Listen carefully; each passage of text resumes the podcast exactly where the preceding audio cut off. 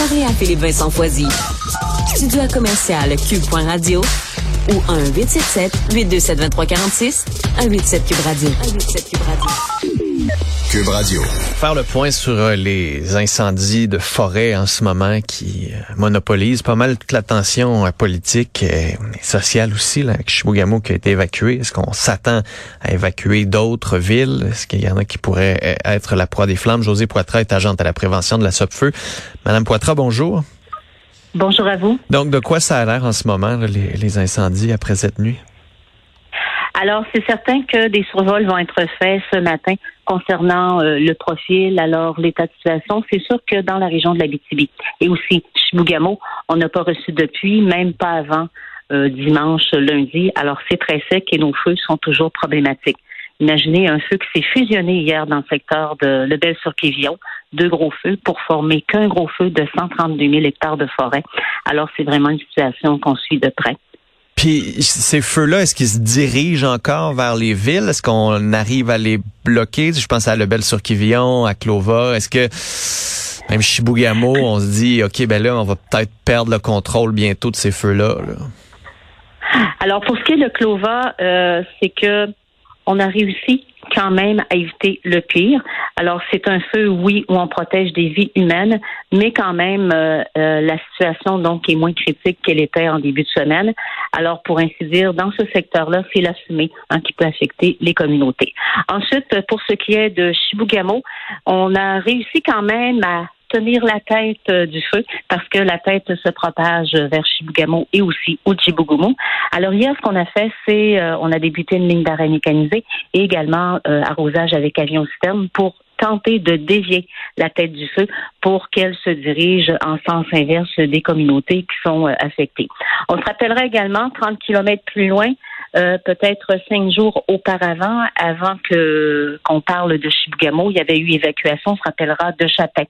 Eh bien, hier, bonne nouvelle, le feu a été maîtrisé. Ça veut dire qu'on a arrêté complètement sa progression. Et là, ce matin, on va pouvoir faire débarquer beaucoup plus de pompiers forestiers pour aller euh, procéder à l'extinction finale. Mais ça prend beaucoup de jours, l'extinction finale. Mais quand même, c'est euh, c'est une bonne nouvelle pour euh, ce côté-ci.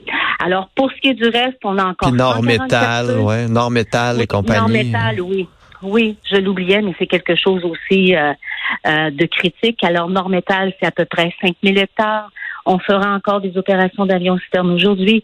On va consolider, protéger les, infrastructures et les communautés aussi dans ce secteur. Alors, euh, euh, euh, évidemment, pour ce qui est de la problématique du côté de l'Ouest, c'est que la pluie nous aiderait beaucoup à baisser le comportement de feu, hmm. alors qu'on l'observe hein, du côté de la côte nord et du Saguenay-Lac-Saint-Jean. La situation fait en sorte qu'on a reçu quand même un couvert de pluie intéressant et l'humidité relative permet de baisser l'intensité des feux. Bon, euh, Madame Potter, j'avais une question que peut-être des gens qui se posent depuis quelques jours. Euh, est-ce qu'on peut devenir, je sais pas moi, pompier volontaire? Est-ce qu'on peut aller prêter main forte? Est-ce que comment ça fonctionne? Je, comprends que je pourrais pas devenir pilote de CL 415 la semaine prochaine pour aller aider, mais est-ce qu'il y aurait moyen, comme citoyen, de dire ben moi j'ai du temps, j'ai des bras, puis je suis prête à aller aider? Euh, au niveau du bénévolat, c'est non parce qu'on comprendra, c'est euh, c'est un métier quand même dangereux.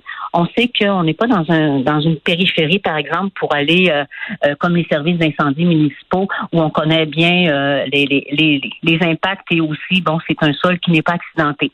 Alors travailler en forêt, ça peut être difficile, ça peut être accidenté, travailler, faire face au feu également.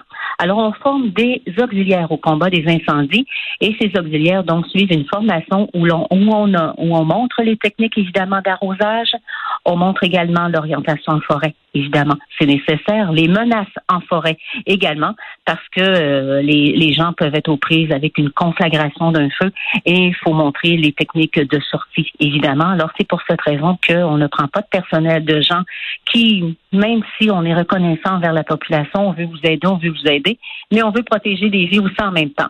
Puis vous savez, il n'y a pas de chercher une école où on dit que euh, on peut utiliser pour être pompier forestier, il n'y en a pas. Oui, c'est ça que j'allais vous demander. les formations.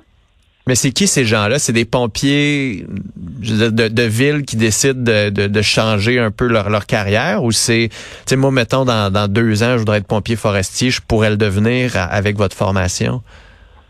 Oui, exactement. Ou euh, euh, nous, ce qu'on fait lorsqu'on entre en période de recrutement, vraiment pour le métier de pompier forestier, eh bien, on retient les candidatures de personnes qui connaissent le domaine de la forêt, notamment. Ça peut être euh, ingénieur forestier, des gens qui ont fait des diplômes d'études secondaires, des études collégiales aussi dans le domaine de la foresterie.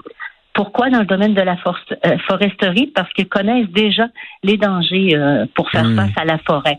Oui, on prend, on a déjà pris aussi dans le passé, puis on a encore dans nos rangs des gens qui étaient allés à l'école pour être pompiers, euh, pompiers de ville, pour ainsi dire, mais ce ne sont pas les mêmes techniques de combat. Puis aussi, il faut dire à la population, lorsqu'on veut être pompier forestier, il y a pas mal de mouches noires. Il faut faire face justement aux mouches noires en forêt. ouais, je pense que c'est le dernier des, des tracas, mais ça peut vite devenir, euh, ça peut vite devenir gossant. Euh, en terminant, qu'est-ce qui, qu'est-ce qui, qu'est-ce qui nous attend là? Euh, ce qui nous attend au niveau du combat des incendies, eh bien, nous, on attend de l'eau d'abord pour l'Ouest. Ce qui nous attend, c'est de protéger encore la forêt. La sortie est toujours sur le qui-vive, mais ce qui nous attend, la bonne nouvelle, c'est du personnel en renfort. On reçoit euh, du personnel de euh, du Nouveau-Brunswick, des personnels, euh, des pompiers forestiers de la France, des États-Unis.